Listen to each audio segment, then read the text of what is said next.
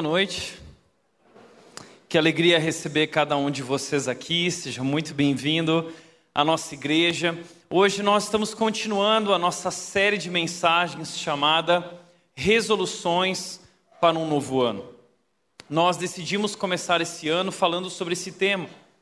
Afinal de contas, todo início de ano nós temos esse costume de estabelecer metas, estabelecer novos objetivos para a nossa vida ou reavaliar objetivos que nós ainda não cumprimos. E como eu acho esse exercício saudável? É, trazer, é, é, criar, pensar, praticar resoluções nos impulsiona, nos motiva. É, nos traz uma nova esperança. Lá em casa nós fizemos isso esse início de ano. Eu e a Nath, nós sentamos, nós conversamos, nós avaliamos e nós tomamos decisões juntos que nós já estamos colocando em prática. Gosto muito desse exercício. Ah, e como igreja, nós queremos propor esse exercício para você também. Nós queremos te convidar esse ano a praticar algumas resoluções que nós acreditamos que são essenciais. Estamos diante de um ano muito desafiador. 2022 será talvez um ano como nós nunca vivemos até aqui. Ah, e esse ano cheio de desafios exige de nós determinadas posturas e as resoluções que nós estamos trazendo são a respeito disso. Na semana passada nós falamos sobre a importância de olhar para cima.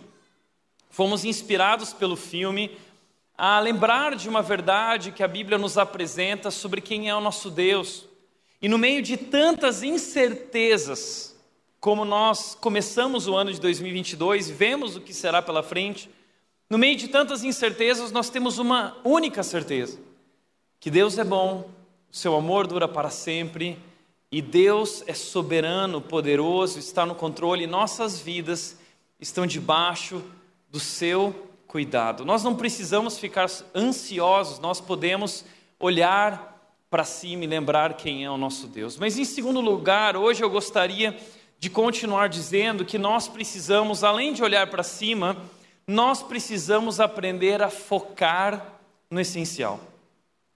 Focar no essencial. Nós estamos vivendo hoje um tempo de muita pressa.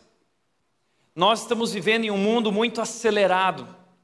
Nós estamos vivendo esse tempo de muitas demandas, excesso de atividades, excesso de tarefas, excesso de informações, excesso de celular, excesso de redes sociais, e tudo isso tem feito muito mal para nós. Nós estamos, de alguma forma, adoecendo. A intensidade, a quantidade de demandas que envolvem as nossas vidas tem nos conduzido a sentimentos crônicos de preocupação, de angústia e de ansiedade. Você se sente assim de alguma forma? Ansioso? Acelerado? Então, é sobre isso que eu quero falar. Como no meio de tantas demandas e tanta intensidade, como nós podemos focar naquilo que é essencial. Não sei se você já percebeu, mas nas livrarias existem muitos livros falando a respeito desse assunto. Não é à toa. Afinal de contas, esse é um problema que está escancarado, está exposto a respeito de cada um de nós. Nós não estamos bem. Então você vai encontrar inúmeros livros que estão falando sobre o tempo, sobre gestão do tempo, sobre simplificar. Existem muitos livros falando sobre isso. Mas foi alguns anos atrás que eu encontrei um livro, um título interessante chamado A Única Coisa. Esse livro não é um livro cristão, mas ele estava entre os best-sellers da lista do New York Times, ele estava em primeiro lugar durante muitas semanas. E eu fiquei curioso. Achei o título muito interessante, a única coisa. E eu corri, comprei o livro e comecei a ler, e eu achei interessante a proposta do livro. Veja o que o autor diz. Ele disse: Você tem quantia limitada de tempo e energia. É verdade, todos nós temos 24 horas e todos nós temos uma energia limitada, apesar de nós termos dificuldade de mensurar essa energia, como a energia do celular ou do computador que tem lá aquela barrinha de energia. Nós não conseguimos mensurar, mas nossa energia é limitada. Portanto, quando nós nos espalhamos, nós acabamos nos dispersando e acabamos desperdiçando energia muitas vezes em coisas que não são tão importantes, coisas que são de certa forma desnecessárias. E ele continua dizendo: quer que você quer que suas conquistas somem, mas na verdade isso demanda subtração e não adição. Então, tudo que nós vamos adicionando à nossa vida, nós acreditamos que isso vai nos ajudar, isso vai nos fazer mais felizes, isso vai nos fazer mais satisfeitos, mas o problema é que muitas vezes essas adições estão significando subtração, estão nos drenando, estão nos consumindo. Então a proposta do autor é: preciso fazer menos coisas para obter mais efeito. Menos é mais, em vez de fazer mais coisas com efeitos colaterais. E aí ele traz uma pergunta, que é a pergunta que eu quero é, dirigir e guiar o nosso tema de hoje. Ele disse o seguinte: qual é a única coisa que você pode fazer de modo a tornar o restante mais fácil ou desnecessário? Uau! Eu fiquei pensando nisso. Qual é a única coisa na minha vida que eu posso fazer de modo a tornar o restante mais fácil ou desnecessário? E foi pensando nisso e refletindo nisso que eu lembrei que existe um autor que escreveu algo há dois mil anos atrás um autor, um homem chamado Lucas, ele escreveu um livro falando a respeito de Jesus, é um dos evangelhos.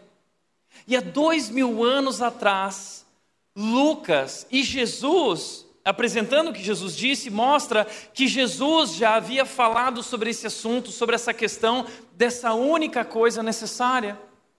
Então hoje eu quero falar sobre a única coisa, mas não sobre um autor de um livro, mas sobre o autor da vida. O autor da vida, ele trouxe esse assunto à mesa. Esse autor da vida, ele nos lembra, ele bateu nessa tecla dizendo que existe uma única coisa que se nós focarmos nisso, que se nós priorizarmos isso, que se nós ordenarmos a nossa vida a partir disso, todo o restante se tornará mais fácil ou até desnecessário.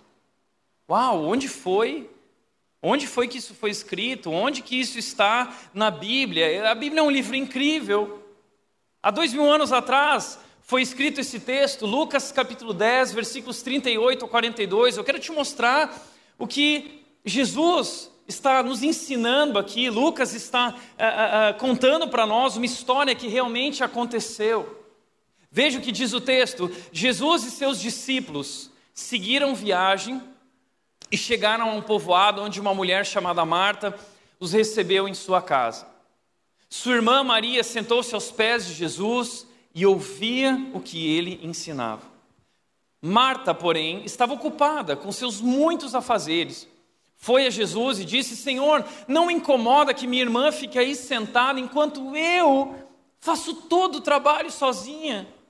Diga para ela vir me ajudar. Mas então o Senhor respondeu: Marta, Marta, você se preocupa e se inquieta com todos esses detalhes, mas apenas uma coisa, uma só coisa é necessária. Quanto a Maria, ela fez a escolha certa. E ninguém tomará isso dela. Uau! Jesus está falando sobre essa única coisa necessária. E o que é essa coisa? Eu estou tendo. Vamos, é, hoje a mensagem é sobre isso, sobre entender qual é essa única coisa necessária. Por isso eu quero te mostrar e dissecar esse texto junto com você. Lucas 10, 39 e 40 nos fala isso. Sua irmã Maria sentou-se aos pés de Jesus e ouviu o que ele ensinava. Marta, porém, estava ocupada com seus muitos afazeres. Esse texto nos traz um contraste. Há um contraste aqui. O texto está nos apresentando duas irmãs, Maria e Marta. E há um contraste entre essas duas mulheres, e é através desse contraste que Jesus quer nos ensinar uma grande lição que pode mudar nossas vidas para sempre. Qual é o contraste? O que Jesus quer ensinar? Mas antes de entendermos o que é, nós precisamos entender o que não é. E eu quero deixar muito claro que nós podemos, numa leitura superficial, nós podemos interpretar esse texto de forma errada, achando que Maria é uma pessoa de temperamento e atitude passiva e contemplativa, Marta é uma pessoa de temperamento e atitude ativa e dinâmica, e Jesus, como se estivesse dizendo que isso está certo e que isso está errado, não é isso, ok? Jesus não está criticando ah, o serviço, Jesus não está criticando o trabalho, pelo contrário, gente. Nós não podemos desprezar Marta e as Martas dessa forma, porque lembre-se disso, enquanto nós estamos aqui, existem muitas Martas ao nosso redor que estão vestindo uma camiseta de voluntário e estão servindo você, estão trabalhando, que estão lá com as crianças, estão no estacionamento hoje durante um dia, um dia tão quente, debaixo do sol e debaixo de chuva muitas vezes, as Martas estão ali servindo para que nós possamos sentar e ouvir e desfrutar. Então Jesus não está criticando de maneira nenhuma o trabalho, o serviço, essa é uma esfera, essa é uma parte importante também da vida cristã. Mas então, o que Jesus está querendo ensinar para nós através dessa história? Veja, o que eu quero dizer, já dando um gostinho, é que o problema não é Marta estar servindo. O problema não é Marta estar na cozinha. O problema é o coração de Marta na cozinha. Mas para que você entenda, eu quero te mostrar isso no texto. O texto diz que Marta estava ocupada com seus muitos afazeres. Muitos afazeres. E, gente, você tem ideia do que está acontecendo na casa de Marta? Ela acabou de receber Jesus e sua trupe, a turma de Jesus, o pequeno grupo, pequeno grande grupo de Jesus, são 12 discípulos, mais Jesus, no mínimo 13 pessoas, 13 homens. E, e, naquela época, muitas pessoas acompanhavam o grupo de Jesus, então talvez existem mais homens, mais judeus ali. A, a, cidade de Betânia, que era esse povoado onde Marta vivia, Marta, Maria e seu irmão Lázaro. Marta provavelmente era a irmã mais velha. E, e, e esse povoado de, ficava dois quilômetros e meio, três quilômetros de Jerusalém. Jesus estava ali no seu ministério e de repente falou: Olha, vamos dar uma pausa, vamos passar na casa da Marta. Ela é tão hospitaleira, ela prepara um pãozinho de queijo tão gostoso. Vamos lá, ela vai preparar um cafezinho para nós, alguma coisa. Os discípulos, claro, vamos lá. E eles foram, só que naquela época não existia o WhatsApp. Eles não conseguiram avisar. De repente alguém bateu a porta, Marta abriu e viu aquele bando de homens e começou a arrumar a casa e foi correndo para a cozinha, preocupado em servir alguma coisa para que todos se sentissem bem. Ah, e deixa eu te fazer uma pergunta: você já recebeu crente na sua casa, grupo de crente na sua casa? Crente come muito. Ah? Crente come muito. Toda reunião de crente tem que ter comida e muita comida, porque crente gosta de comer. Então imagina a loucura que Marta está vivendo, são muitos, realmente são muitos afazeres. Aliás, eu quero aproveitar que nós estamos falando sobre isso, porque eu tenho descoberto que as mulheres que trabalham em casa, as mulheres do lar, elas de fato têm muitos afazeres.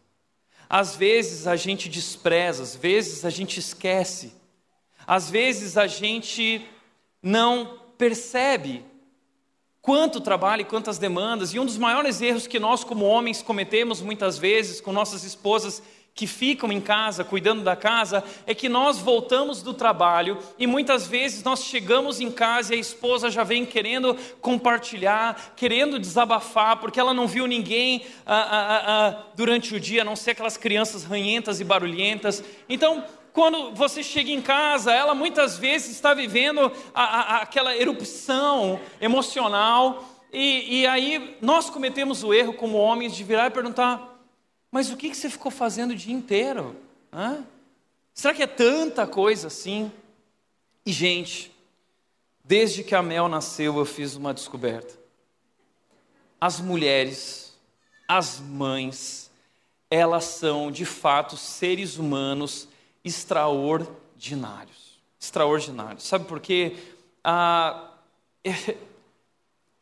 eu tenho percebido o seguinte: quando eu e a Nath nós éramos, ah, ah, nós não tínhamos filhos ainda, a Mel nasceu, está com seis meses agora. A, a gente sempre correu muito, trabalhou muito, a gente estava sempre ocupado, de manhã cedo, tarde da noite. E quando as pessoas viravam para nós e diziam o seguinte: Ah, vocês vão ver quando vocês tiverem filhos. Eu e a Nath, a gente olhava para isso e dizia assim: Mas será que nossa vida, é, será que é possível nossa vida ficar pior do que isso, mais corrida, mais cheia de tarefas do que já é. Eu, e, e, a gente conversava, acho que não. Eu acho que quando a gente tiver filho, a gente vai poder desacelerar um pouco, a gente vai poder curtir um pouco mais. Né? Ah, o dia que a Mel nasceu. Né? E aí nós aprendemos uma grande lição, uma das maiores lições da nossa vida, que realmente é verdade: filhos mudam tudo. E eu lembro que eu fiquei desesperado quando eu saí do hospital, da maternidade, e eu cheguei em casa com aquele pacotinho. Né? E agora não tinham mais as enfermeiras para ajudar a cuidar do pacotinho, o pacotinho era meu. Agora eu tinha um tamagotchi de verdade. Né? Que no passado a gente tinha um tamagotchi e ele queria comer, você apertava um botão. Ele queria fazer cocô, você apertava outro botão para limpar ele. Aí você apertava um botão, ele brincava. Agora não existem mais botões que eu aperto. Eu preciso ir ali fazer algo. E realmente Deus deu um dom incrível para as mulheres, porque elas são capazes de cuidar desses muitos afazeres do lar. E realmente, quando a criança nasce, muda tudo, porque se antes nós chegávamos tarde do trabalho, pelo menos nós tínhamos uma bela noite de sono completa, nós podíamos desligar completamente, tomar aquele banho no chuveiro demorado, e a gente podia assistir um filme na Netflix, e a gente podia maratonar séries junto com o nosso parceiro, com a nossa esposa, com o nosso marido, ah, ah, ah, mas agora tudo mudou. E parece que agora nós vivemos em função de um novo serzinho, esse pacotinho, que exige todos os nossos cuidados. E basta você ficar o dia inteiro para você perceber como é trabalhoso e cansativo. Ontem, eu recebi a mensagem de uma pessoa da nossa igreja, um homem, que mandou uma foto que estava cuidando dos dois filhos pequenos. E ele disse o seguinte: Olha, minha esposa saiu, pediu para eu cuidar faz 30 minutos, mas eu não aguento mais. E eu me identifico com isso, sabe por quê? Porque ontem a Nath virou para mim e disse assim: Amor, eu vou trabalhar. A Nath, foi, a Nath foi fotografar, ela tinha várias sessões, Campinas, Valinhos. E aí eu fiquei em casa pela manhã com a Mel. E a Nath preparou tudo, preparou a comidinha, né, preparou a, a, a, papinha. Só que o problema com a Mel, gente, é que a Mel não come papinha, a Mel come marmita. Tá?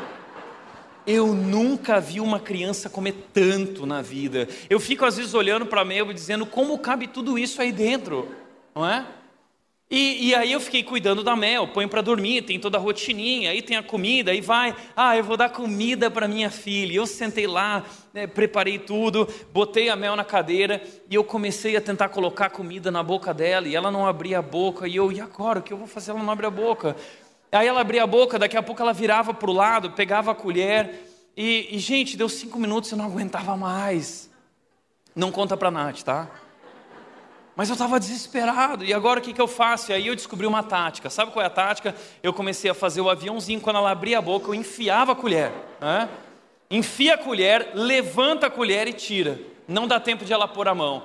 E aí eu fazia aviãozinho, põe a colher, levanta, tira, põe a colher, levanta, tira. E aí eu consegui alimentar a Mel e, e foi uma experiência incrível. Mas eu não sei quantos dias realmente eu aguento isso. Né? Agora, as mães, elas trabalham sete dias por semana, 24 horas por dia, não tem fim de semana, não tem adicional de férias, não tem adicional noturno, não tem, porque muitas vezes elas acordam para dar de mamar, ou para alimentar, ou para fazer aquilo, não tem PLR, não tem bônus, não tem tapinhas nas costas né, do chefe para dizer good job, bom trabalho, uau, muito legal o que você está fazendo. É, não, as mulheres muitas vezes acordam e não tem nem tempo de tomar um banho, elas precisam às vezes passar o dia inteiro em função da criança, cuidando das tarefas do lar, preparando o almoço. Então, gente, eu acredito que as mulheres donas de casa, as mulheres que cuidam de filhos e são mamães, elas precisam de uma salva de palmas. Essas mulheres realmente são extraordinárias.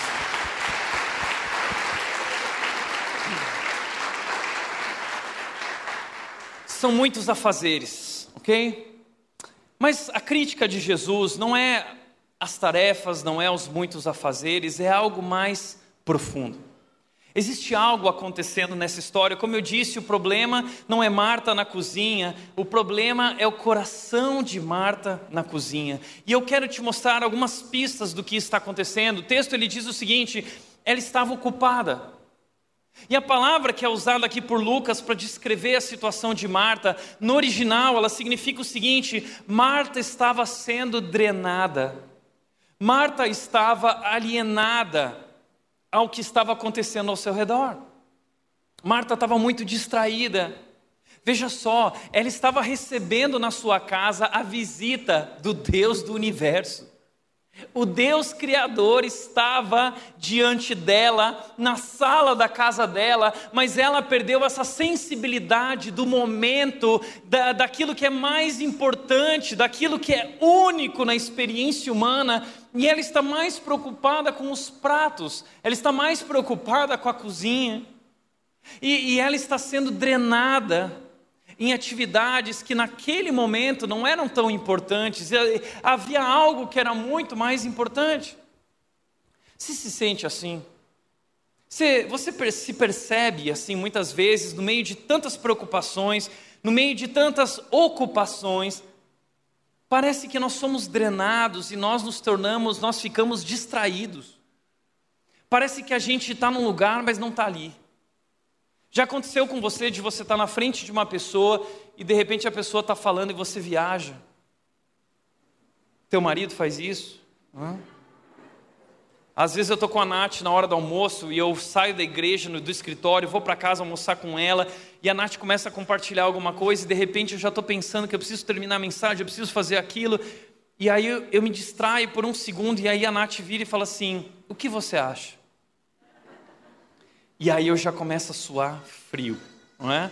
O que eu vou responder agora para ela? Eu começo a enrolar, pois é que, sabe, veja, eu acho, amor, que você pode. Eu vou, e a Nath fala assim: você não estava prestando atenção, né? Você estava distraído, você não está aqui. Isso muitas vezes acontece com a gente. A gente está participando de um culto, mas a gente não está aqui. Você está ouvindo a mensagem, mas você está olhando para o celular o tempo todo. Você está atualizando o Instagram. Você está distraído. Sabe qual é a verdade? Isso não está certo. Existe algo errado acontecendo com você. Uma vez aconteceu de eu estar numa reunião de oração, há muitos anos atrás, já como pastor, eu era um pastor de jovens, e nessa reunião de oração, então, um homem falou: Olha, eu gostaria que vocês orassem e tal. E na hora que ele começou a falar, eu comecei a pensar em todas as coisas que eu tinha para fazer. E aí, de repente, um outro líder da igreja virou e disse o seguinte: Tiago, você pode então orar pelo que ele acabou de falar? E eu entrei em desespero, eu não podia virar e falar assim, eu não ouvi, eu sou um pastor, imagina todo mundo saber que o pastor não ouviu, né? E aí eu fiz a maior oração da minha vida. Eu orei pela mãe, pelo pai, pelo tio, pela tia, pelo filho, pela saúde, pela vida financeira, pela prosperidade. Eu orei, ó oh, Senhor, tu sabes, né? O Senhor sabe, não é? Então, essas histórias são cômicas, mas elas revelam algo que está acontecendo com a gente e não é algo bom. O que está acontecendo? Eu quero te mostrar por que nós estamos tão distraídos. Existe um problema mais profundo. Então eu quero te mostrar nessa história três efeitos colaterais do excesso de tarefas. Três efeitos colaterais, três sintomas dessa síndrome de Marta que tem nos acometido, acometido nossa vida. Primeiro, Marta está internamente tumultuada. Jesus disse, mas o Senhor respondeu: Marta, Marta, você se preocupa e inquieta com todos esses detalhes. E olha as palavras que Jesus, Jesus de forma gentil está chamando a atenção de Marta, dizendo: Marta, Marta. E Jesus está trazendo à tona a, coisas profundas que muitas vezes as pessoas não percebem, muitas vezes nós nos escondemos através do ativismo, das muitas tarefas, e as pessoas falam: ah, tá tudo bem com ele, ah, tá tudo bem com ela, mas de repente explode uma verdade sobre problemas no casamento, problemas profissionais, porque aquela pessoa estava se escondendo através de todo o ativismo, e Jesus consegue enxergar aquilo que nós não enxergamos. Jesus enxerga através da superfície da nossa vida, ele enxerga mais profundo. A Bíblia diz que Deus sonda o nosso coração, e Jesus percebe que há algo errado, e veja, ele, ele usa duas palavras para descrever o que está acontecendo internamente na vida de Marta. Ele usa a palavra você se preocupa. E a palavra que ele usa aqui no grego é a mesma palavra de Mateus capítulo 6, quando Jesus diz: Não se preocupem com nada, não se preocupem com nada. E é uma palavra importante que significa ansiedade, que significa você está dividida. A ideia da palavra é, é, é um barco que está sendo fustigado pelo vento, pela tempestade, pelas ondas, e esse barco está se despedaçando. Você já se sentiu assim? No meio de tantas tarefas, no meio de tantas demandas, você está se despedaçando, partes de você estão ficando por aí e você não está inteiro. Você está sendo rasgado por dentro através dessa angústia de tantas preocupações. É isso que Jesus está vendo em Marta. Além disso, ele usa a palavra você se inquieta. A palavra inquieta significa literalmente perturbada, em desordem. Marta, você está muito agitada. E essa agitação não é algo bom, isso, isso revela algo sobre você. Você está em desordem. As coisas na sua vida não estão no lugar certo. E isso é muito prejudicial. Então, há um tumulto interno dentro de Marta. Você já se sentiu assim, internamente tumultuado? E aí você quer descansar e você não consegue descansar porque por dentro existe uma escola de samba dentro de você, né? E você quer dormir e você não consegue dormir. Se acorda durante a noite, as preocupações logo vêm à sua mente e você perde o sono. Você quer assistir um filme, mas você não consegue se concentrar no filme porque sua mente está em outras coisas. Então, isso acontece muitas vezes conosco e essa é uma evidência de que existe algo errado. Um outro efeito colateral é que Marta está exteriormente irritada. O texto diz: Foi a Jesus e disse: Senhor, não incomoda que minha irmã fique aí sentada enquanto eu faço todo o trabalho, diga-lhe que venha me ajudar. Marta está irritada com a irmã dela. E ela diz na frente de todo mundo, chamando a atenção de Jesus, diz: Ô Jesus, a minha irmã aí sentada, então ela está irritada com Maria, ela é irritada com a atitude de Maria. E se bobear, ela está irritada com as pessoas que não perceberam isso. E ela está irritada também com Jesus, porque ela diz: Ô oh, Jesus, o senhor não se incomoda? Então, Marta está externamente irritada. E as pessoas percebem, porque a temperatura esquentou e não é o forno. É Marta. Você já se sentiu assim muito irritado? Exteriormente você acaba ferindo, você acaba machucando, passando por cima de pessoas. Muitas vezes eu me percebo assim, eu vou ser bem sincero, vocês sabem, já disse, eu sou o pior pastor do Brasil. Né? E eu gosto de ser muito honesto sobre o que se passa comigo. Muitas vezes eu vejo em situações de, no trânsito, eu vejo que existe algo errado, algo desordenado na minha vida, no meu coração, porque Indaiatuba provoca isso, né? Quando a gente está no trânsito e tem aquela pessoa 20 por hora na marginal do parque, 20 por hora, e a nossa vontade é passar por cima, não é? E a gente começa a buzinar, não é possível. Datuba é, tem uma maldição aí, né? A gente vai na fila do banco, é, na fila de buffet, de alimentação, parece que todo tipo de fila nos irrita. Eu já contei aqui que quando nós começamos a Red, em 2012, eu estava vindo de Vinhedo para Indaiatuba. E eu chegava atrasado, tinha que vir correndo. Ó, a chuva chegando aí. Não se distraia, ok? Mas eu estava vindo de Vinhedo para Indaiatuba e eu chegava em cima da hora muitas vezes. E eu cheguei em Indaiatuba e tinha um carro na minha frente. E esse carro estava 20 por hora e não estava nem na esquerda e nem na direita. O carro estava no meio da faixa. E eu não consegui ir para a esquerda, não consegui ir para a direita. E quando eu consegui uma brecha, eu passei e eu virei e olhei com aquela cara, querendo deixar claro, né? Oh, você é muito devagar, né? Você é muito devagar. E aí, quando eu passei pela pessoa, eu pensei o seguinte: puxa, mas e se essa pessoa estiver indo para a igreja? Hã? E eu cheguei na rede, eu estacionei meu carro e essa pessoa estacionou atrás. Aí eu saí do carro e eu cheguei na pessoa e disse: Prazer, eu sou o pastor, seja muito bem-vindo à nossa igreja. Hã? Então, você já se sentiu assim? Você está irritado com as pessoas e você acha as pessoas ao seu redor lerdas. Né? Você acha que elas são muito devagar e você quer controlar as pessoas, você quer dizer para as pessoas como elas devem agir. Esses dias eu me peguei assim no Summer Ball, talvez você já se sentiu assim. Aliás, se você não é de Indaiatuba, é de fora, talvez você chame o mercado de Summer Ball, não é Summer Ball. Eu descobri que os Indaiatubanos que é Summer Ball. Né? E eu estava no Summer Ball quando eu percebi o seguinte, tem algo errado comigo, sabe por quê? Eu passo nos caixas, eu sempre faço isso, avaliando, né? Qual é o caixa mais rápido? Mas é uma análise profunda. Eu eu faço um diagnóstico da idade dos caixas, da idade das pessoas que estão nas filas, eu analiso se tem sacoleira ou não tem sacoleira. Esses dias tinha uma mulher com duas, três coisas, uma senhora idosa, mas não tinha sacoleira para ensacolar. A outra tinha um monte de coisa, mas tinha sacoleira. Eu falei assim: é essa aqui. Eu fiz o cálculo e eu parei lá e eu fiquei sendo consumido por dentro para ter certeza que eu não tinha errado. Né? Você já percebeu isso? Gente, a verdade é que há algo errado com a gente. E a temperatura esquenta no nosso coração e na nossa mente, e isso só evidencia, é sintoma de algo mais profundo.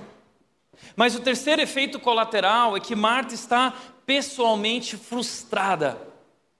Marta está pessoalmente frustrada. Lucas 10:40 diz o seguinte: ela foi a Jesus e disse: Senhor, não me incomoda. A versão da NVI diz o seguinte: Senhor, tu não te importas.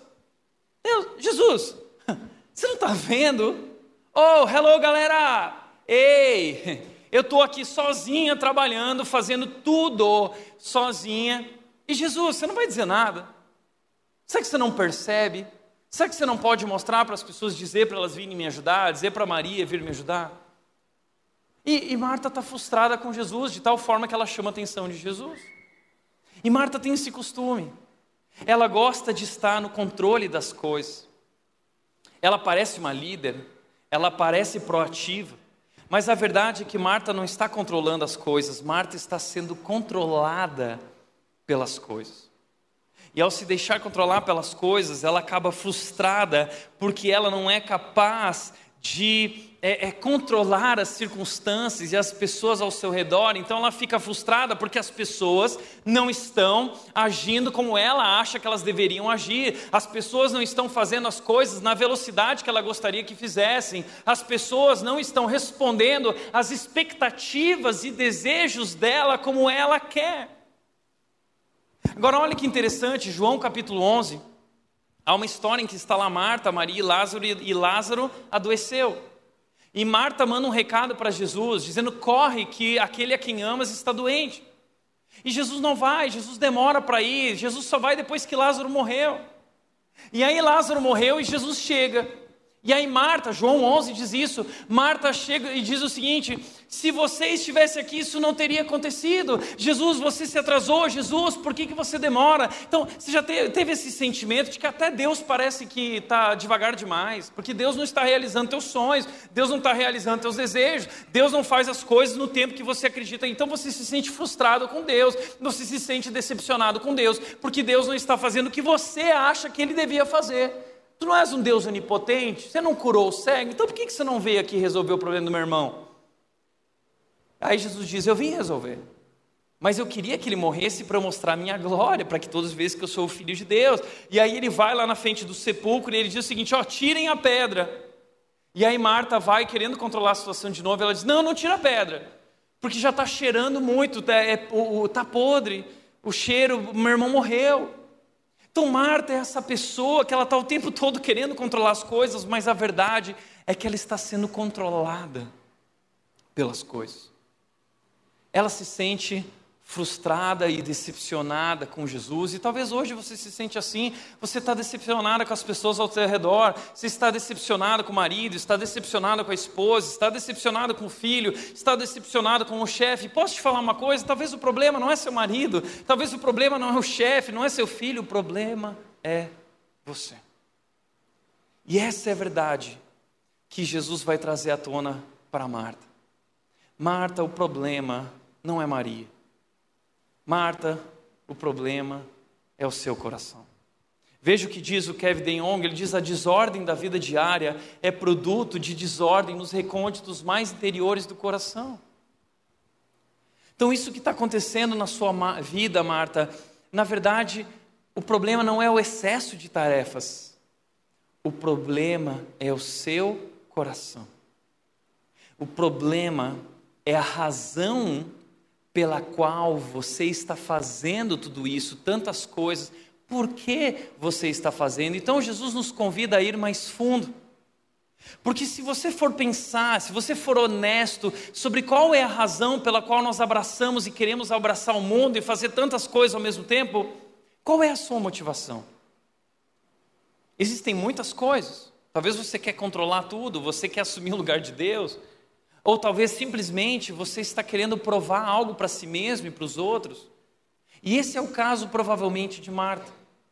Veja só que o texto ele nos mostra o seguinte: o texto diz, enquanto eu faço todo o trabalho, eu estou fazendo tudo sozinha, eu, sou eu que faço tudo nessa casa. Só eu sou responsável, só eu sei fazer as coisas direito. Então, eh, sabe o que está acontecendo aqui? Jesus está deixando evidente essa manifestação de orgulho no coração de Marta. Na verdade, ah, esse excesso de tarefas e atividades está sendo movido por uma intenção errada. Marta está querendo provar algo, talvez para Jesus. Ela quer impressionar Jesus. Ela quer impressionar aqueles convidados, ela quer mostrar que ela é capaz, que ela é uma boa líder, que ela é uma excelente uh, anfitriã.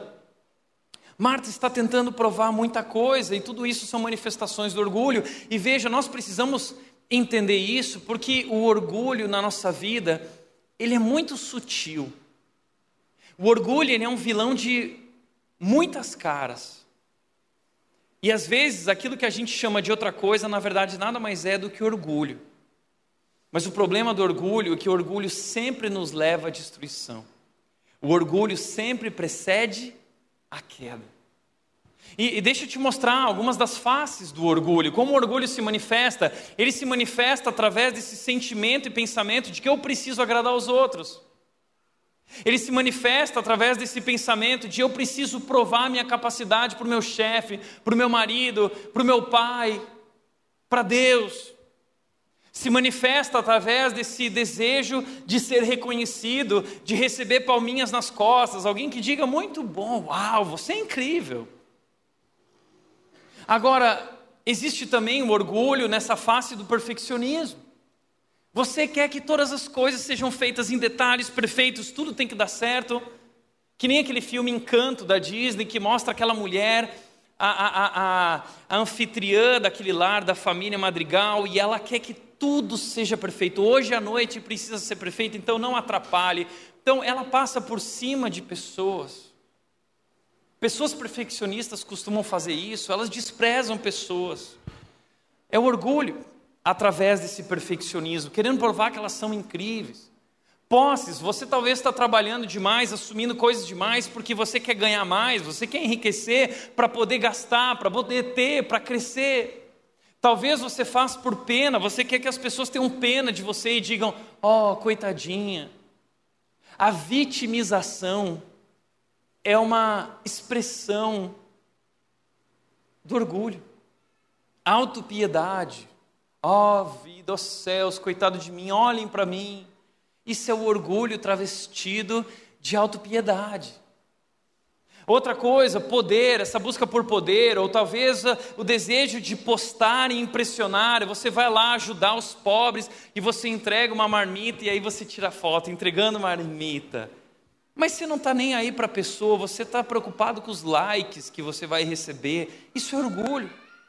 Você percebe que muitas vezes por trás das nossas intenções, por trás daquilo que nós fazemos, existe um coração buscando aprovação, buscando aceitação, querendo ser notado, querendo ser reconhecido.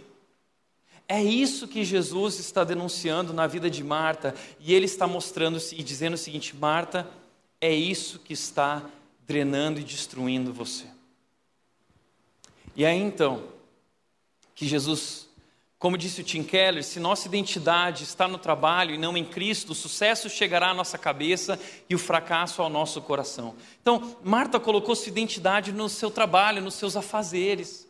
E ela quer mostrar, através dos papéis que ela desempenha, que ela é uma pessoa incrível, mas o problema é que quando nós fazemos isso, nós até podemos alcançar o sucesso naquele papel, mas o fracasso vai chegar ao nosso coração. É aí então que Jesus ensina para Marta o seguinte: Marta, apenas uma coisa é necessária. Quanto a Maria, ela fez a escolha certa e ninguém tomará isso dela. Apenas uma coisa é necessária. Marta, só tem uma coisa, uma coisa que se você aprender, isso vai transformar a sua vida. Qual é a única coisa necessária? Quando a gente recebe um convidado na sua casa, qual é a melhor parte desse momento?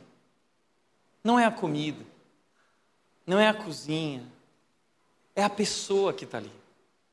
E o momento é desfrutar daquela pessoa.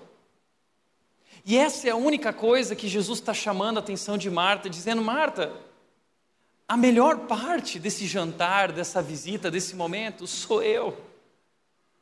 Mas eu sou exatamente a única coisa que você se esqueceu. No meio de tantas tarefas, você se esqueceu do essencial. A única coisa necessária.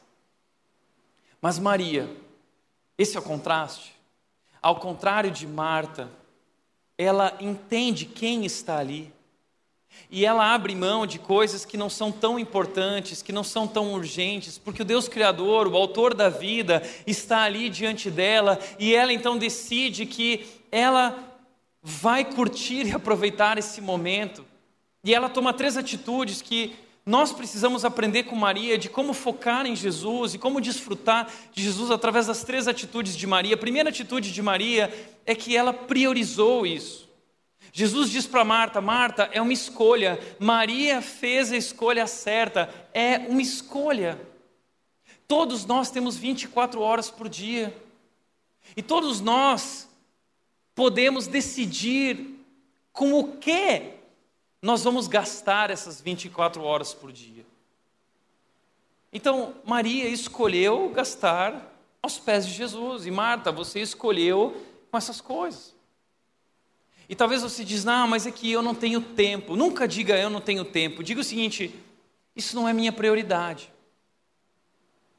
Ou mais, diga, eu não amo isso verdadeiramente. Sabe por quê? Porque nossas prioridades revelam o que nós valorizamos. E aquilo que nós valorizamos é o que nós amamos. Então, nossas prioridades revelam realmente o que nós amamos. Então, Maria ama Jesus. E ela prioriza o relacionamento com Jesus, ela fez a escolha certa. Portanto, a questão pela qual nós não gastamos tempo com Jesus não é uma questão de tempo, não é o tempo que te impede de orar, é o teu coração.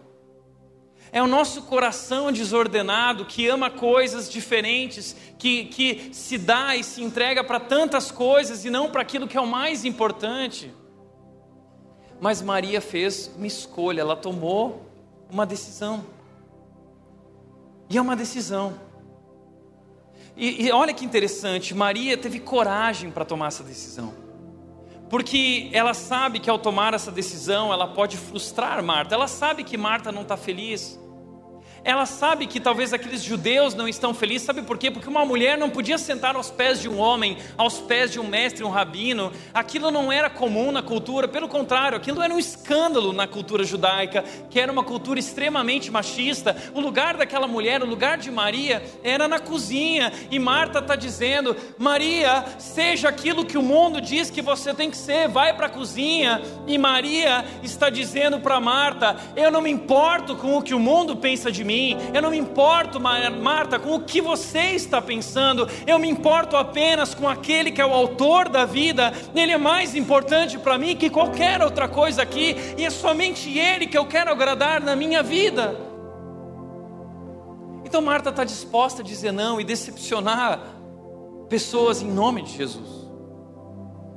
E nós temos que tomar cuidado com isso. Eu não estou querendo dizer que você tem que decepcionar pessoas, eu estou dizendo que nos importa agradar a Deus do que aos homens. E se para estar com Jesus e agradar a Deus você precisa decepcionar homens e pessoas, faça isso. Marta, Maria priorizou, ela fez uma escolha, e essa escolha revela o que ela ama. Portanto, a minha pergunta é a seguinte: o que é prioridade no seu dia a dia? O que é prioridade no seu dia a dia? O que está em primeiro lugar na sua vida? É a academia? É o trabalho? O que é mais importante? Qual é a melhor parte da sua vida no seu dia a dia? Sabe por quê? O nosso caráter ele é forjado no cotidiano. O nosso caráter não é forjado no domingo, nesse grande momento. Não é aqui que Deus vai transformar a sua vida. Deus transforma a nossa vida no meio da nossa rotina, das coisas comuns do dia a dia. É ali que nosso caráter é forjado. É ali que nós nos tornamos o que nós somos. É ali que é construído a nossa vida, o nosso coração, a nossa satisfação, mas o problema é esse: nós nos perdemos nas pequenas coisas, nós nos perdemos nas coisas comuns da vida, nas coisas comuns da vida que nós esquecemos de Jesus. O que você ama? O que é prioridade na tua vida? Porque aquilo que colocamos em primeiro lugar em nossas vidas controla nosso coração, nossas decisões e nosso futuro aquilo que nós colocamos em primeiro lugar é que vai determinar o restante. É como abotoar a camisa. Já aconteceu de eu ir abotoar a camisa e eu botar o primeiro botão errado. E quando o primeiro botão é abotoado errado, todos os outros botões são abotoados errados. Então a gente precisa desfazer e recomeçar. E o primeiro botão no lugar certo. Assim é com a nossa vida. Se o primeiro botão da tua vida começa errado, todo o restante vem desordenado. E o primeiro botão é a única coisa. É a única coisa necessária que fará toda a diferença e que, inclusive, pode tornar o restante desnecessário, mais fácil. Quando nós vivemos a partir dessa experiência com Deus. Mas, segundo lugar, a segunda ou como disse Martinho Lutero, que entendeu essa importância, ele disse: Eu geralmente oro duas horas por dia, exceto o dia que estou muito ocupado. Nesses dias eu oro três horas. Ele entendeu que se eu estou muito ocupado, então eu preciso gastar mais tempo com Jesus, porque Jesus torna o restante mais fácil ou desnecessário. Eu preciso viver minha vida a partir disso. A segunda atitude de Maria, eu preciso escutar. Sua irmã Maria sentou-se aos pés de Jesus e ouvia o que ele ensinava. Então, se você quer desfrutar da melhor parte, você quer ser transformado por Jesus, você quer que Jesus reordene a sua vida, o seu coração, te enchendo de uh, satisfação e alegria, você precisa parar e escutar. Escutar o que Jesus está dizendo. E como que Jesus fala conosco? Jesus fala conosco com Suas palavras. Suas palavras estão na Bíblia, a palavra de Deus é a voz de Jesus. Então eu preciso parar e, e, e, veja só como Maria valoriza isso, porque o texto diz que ela não somente escutava, mas que ela sentou-se aos pés de Jesus para escutar. E isso demonstra, em primeiro lugar, na intenção dela: não quero perder uma só palavra.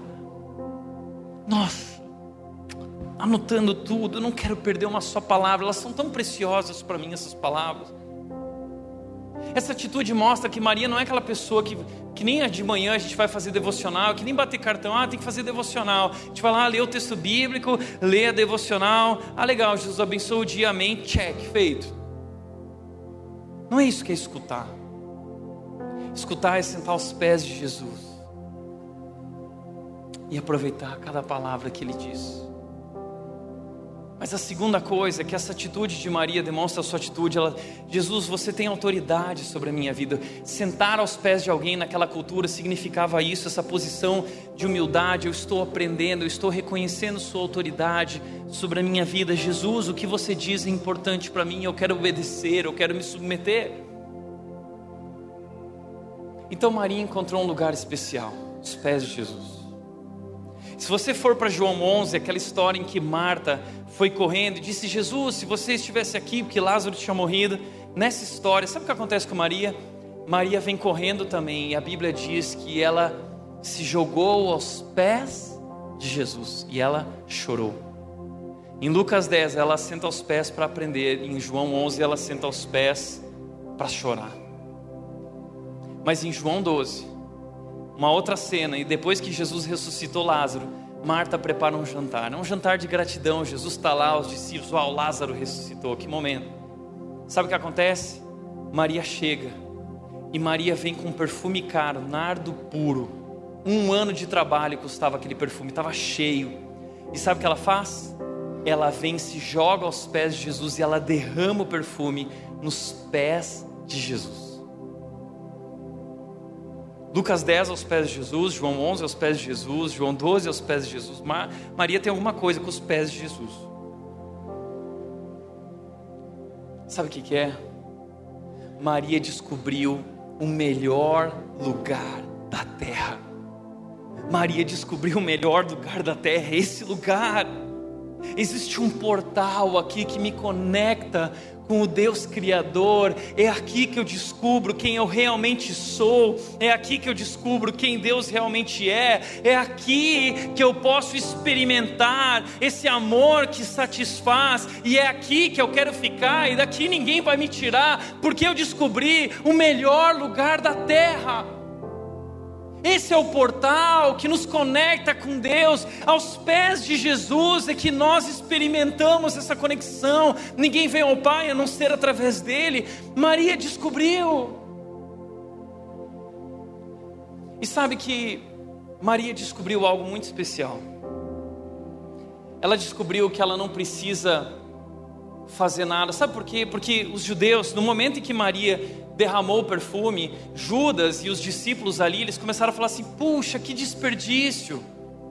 Que desperdício, porque ela podia ter pego esse perfume vendido e dado marmitas para os pobres, ela podia ter feito tantas coisas boas. E aí Jesus vem e diz o seguinte: não, vocês não estão entendendo. Sabe por que, que Maria está fazendo isso? Porque ela sabe que eu vou morrer. Maria está me preparando para o meu funeral, Jesus isso é tão interessante. Sabe por quê? Porque como que Maria, de todo o evangelho, Maria é a única que sabe que Jesus vai morrer. Por que isso? Porque Maria escutava. E porque todos aqueles homens não escutavam. Porque eles tinham já suas pré uh, seus preconceitos, eles já tinham a, a, a sua grade de crença, de fé, do que eles acreditavam, e eles consideravam que um Salvador, um Messias, como Jesus se dizia ser, ele não podia morrer. Então, quando Jesus chegou para Pedro e disse o seguinte: Pedro, eu vou morrer. Pedro disse: Não, jamais você não vai morrer, porque um, um Messias não pode morrer, o Messias tem que vencer. Então, eles não aceitavam aquilo que não se encaixava no que eles tinham construído como pensamento. E muitas vezes nós agimos assim no nosso relacionamento com Deus, com a palavra de Deus. Nós não aceitamos completamente a autoridade da palavra, nós só aceitamos naquilo que nos convém, naquilo que combina com nossas ideias, com nossas expectativas, com os nossos achismos que foram construídos de acordo com a visão humanista. Mas aquilo que não combina, aquilo que não se encaixa, aquilo que eu não. Ah, isso aqui eu não concordo. Já teve essa atitude com a Bíblia? Ah, isso aqui eu concordo, acho legal. Ah, não, isso aqui eu não concordo. Então, desculpe, se você lida assim com a Bíblia, não é na Bíblia que você acredita, você acredita em si mesmo. Porque aceitar a Bíblia é aceitar a autoridade dele.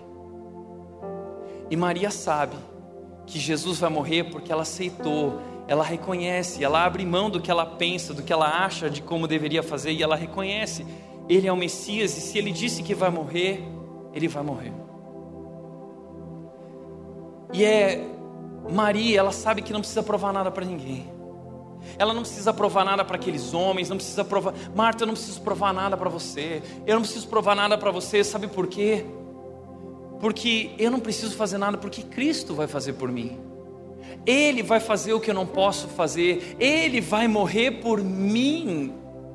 Ele naquela cruz vai dizer: está consumado, eu fiz tudo o que precisava ser feito. Ou seja, não há nada, Marta, que nós precisamos fazer agora para impressionar Ele, para agradar Ele. Não há nada que nós possamos fazer para Ele nos amar mais ou para Ele nos amar menos. Ele nos ama e não é por aquilo que nós desempenhamos em nossa performance, não é porque nós somos bons, é porque Ele nos ama, mesmo nós sendo desse jeito. E Jesus Cristo vai até aquela cruz e dá a vida, Ele morre.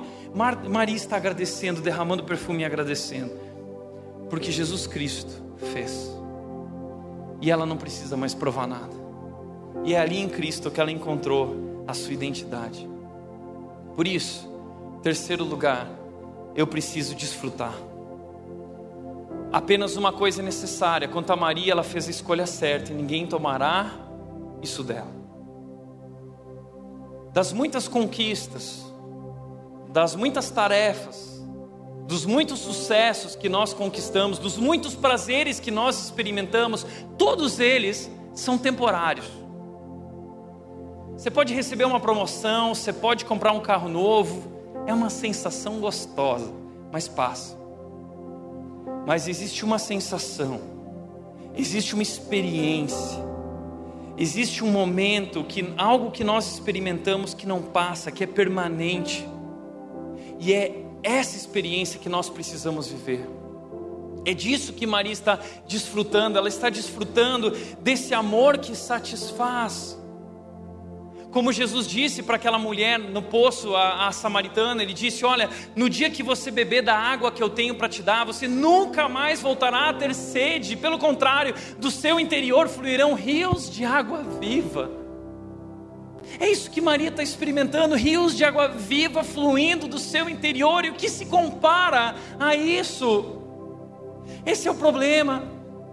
Essa é a ordem que as coisas precisam acontecer. Nós esquecemos que na vida cristã existe uma ordem correta para as coisas. E qual é a ordem correta? Deus em primeiro lugar, e a minha vida precisa ser ordenada por essa experiência com Deus, pelo desfrutar de Deus, pelo se regozijar em Deus, pelo se alegrar em Deus. Pois se não for assim, nós vamos falir emocionalmente, nós vamos falir fisicamente, nós vamos falir espiritualmente estaremos sempre preocupados, estaremos sempre querendo provar algo, estaremos sempre nos esforçando para ser aceitos, para ser notados, para sermos percebidos. Mas Jesus disse em João 15,5: Ele disse: Eu sou a videira e vocês são os ramos, se vocês permanecerem em mim, vocês irão dar muitos frutos. Mas sem mim, sem permanecerem em mim, vocês não podem fazer nada. Sem mim, sem estar comigo, vocês vão falir. Falir. Por isso que o Salmo 1 diz o seguinte: como é feliz, bem-aventurado, como é feliz aquele que medita na palavra dia e noite. Não são cinco minutos, é dia e noite, aos pés, ouvindo, desfrutando. Por que ele é feliz? Porque através desse alimento, através desse banquete, ele é como uma árvore plantada junto às águas correntes, que no devido tempo dá o seu fruto e as suas folhas não murcham. Não murcha, não cansa. Os que esperam no Senhor, os que descobrem esse lugar, eles correm e não se cansam, eles vão alto como águias esse é o lugar, esse lugar é o centro da terra, esse lugar é o segredo da vida, é o que pode curar o nosso coração cansado dessa busca por aprovação, aceitação. É por isso que Jesus diz o seguinte para Marta: Marta, Marta. Ah, Marta, sabe o que é? Enquanto você buscar essa, sabe essa aprovação que você está buscando, Marta? Sabe esse, esse esforço por aceitação, querendo se encaixar, querendo ser reconhecida, querendo ser notada? Marta, vem encontrar aqui aos meus pés. Vem encontrar aqui. Vem provar o meu amor, porque ele satisfaz. Marta, na minha presença, eu quero que você entenda uma coisa. Eu quero te libertar dessa luta de ter que provar algo. Então, Marta, Deixa os pratos. deixa a cozinha, deixa esse fardo todo que você está carregando e vem descansar em mim. Vem provar o meu amor. Porque, como Jesus disse em Mateus 28, 11: Venham a mim todos que estão cansados, e eu vos darei descanso. Porque meu jugo, meu fardo é leve e suave, vocês encontrarão alívio para sua alma. Na presença de Jesus há descanso, há alívio.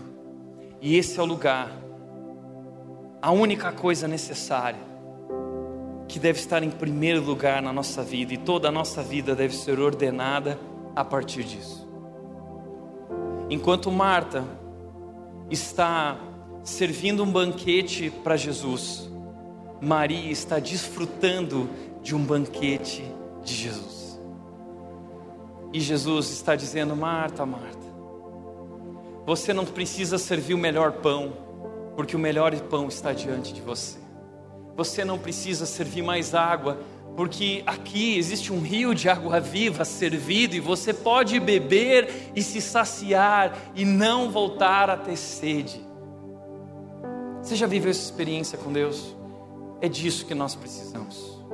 Seu problema, talvez, talvez, como no caso de Marta, eu não sei qual é a sua história, mas no caso de Marta, o problema de Marta não é a falta de Rivotril. O problema de Marta é a falta de Jesus é falta de tempo com Deus, porque ela faz muita coisa, mas não percebe que Deus está ali e ela não desfruta disso.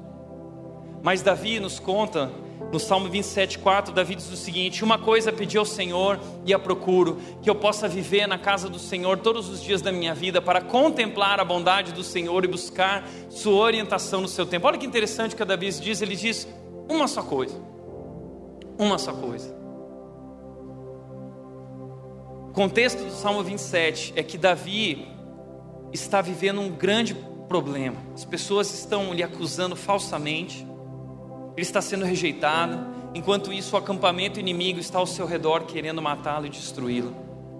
E nesse momento, ele chega nesse lugar, o centro da terra, e ele diz: Uma só coisa eu quero, Deus, que eu possa habitar na tua casa todos os dias para contemplar, para desfrutar a tua bondade teu amor e para a partir daí orientar a minha vida, tomar minhas decisões de acordo com a tua vontade. É só isso que eu preciso. Davi entendeu, Maria entendeu, Paulo entendeu quando ele disse: Uma só coisa eu faço, eu olho para Jesus e eu prossigo para o alvo. É só isso. É tudo isso. Por isso, para refletir e praticar, em primeiro lugar, qual sua motivação quando está servindo? Você faz por amor ou faz para ser amado? Quando você está trabalhando, você está fazendo isso porque você quer provar algo? Você quer impressionar? Você quer aparecer? Quer ser notado? Quer ser reconhecido, valorizado? Na verdade, você não está servindo Jesus, você está servindo a si mesmo. Segundo lugar, o que é prioridade na sua vida hoje? Nossas prioridades revelam o que nós realmente amamos. E terceiro, quando colocamos nosso tempo e energia em Deus em primeiro lugar, nos tornamos felizes e satisfeitos. Completamente felizes e satisfeitos. Amém? Esse é o nosso desafio. Quero te convidar a orar junto comigo. Feche seus olhos. Pai querido, eu quero, nós queremos aqui te agradecer pela tua palavra, Deus, porque a tua palavra ela manifesta, ela revela, evidencia, ela confronta um problema que tem desviado o nosso foco e tem destruído, desordenado o nosso coração. No meio de tantas tarefas, no meio de tantas atividades, tantos compromissos, tantas demandas, nós esquecemos do que é mais importante, nós esquecemos de estar contigo, de viver contigo, de ouvir tua voz, viver debaixo da tua palavra, da tua autoridade, nos submetermos, obedecermos e orientarmos e ordenarmos nossa vida e nossas tarefas, atividades e compromissos de acordo com a tua vontade e não de acordo com o nosso coração. Por isso, Deus, nós hoje aprendemos tanto através de Marta e Maria, e nós queremos ter coragem, assim como Maria, Deus, para tomar essa decisão e priorizar, escolher a melhor parte. Deus nos abençoa dando graça, porque só teu Espírito pode produzir isso em nós, em nosso coração. Que o Senhor nos dê graça para que nós possamos escolher a melhor parte todos os dias e desfrutar do teu amor maravilhoso que satisfaz, que sacia, que completa, que traz alívio e descanso para nossa alma. Deus, nós queremos focar no essencial, nós queremos focar em ti. Nós queremos desfrutar de ti, nós queremos permanecer em ti. Pai, essa é a nossa oração. Em nome de Jesus oramos. Amém.